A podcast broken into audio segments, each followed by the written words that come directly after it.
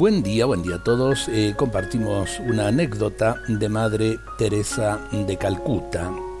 Entre mis recuerdos más inolvidables conservo el de una visita realizada hace unos años a una magnífica residencia para ancianos en Inglaterra. Era un edificio espléndido. Tenía capacidad para 40 residentes a los que no le faltaba nada. Repito, lo recuerdo bien.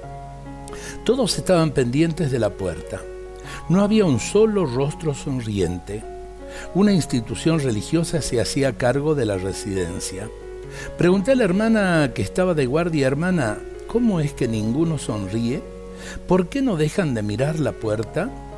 Ocurre lo mismo todos los días, me dijo. Están permanentemente a la espera de que alguien venga a visitarlos. Sueñan con un hijo, una hija, algún miembro de la familia que venga a verlos. La soledad era una expresión de su pobreza, la pobreza de encontrarse abandonados por sus familiares y amigos, la pobreza de no tener a nadie que viniese a verlos, la pobreza que más sienten los ancianos.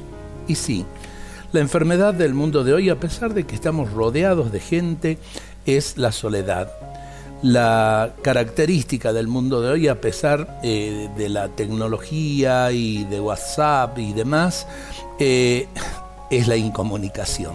No podemos vernos a la cara.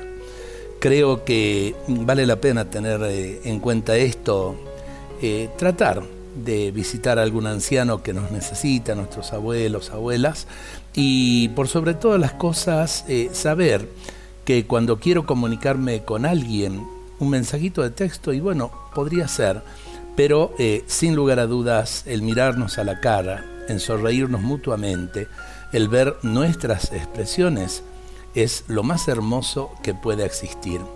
La enfermedad de hoy es la soledad. Dios nos bendiga a todos en este día.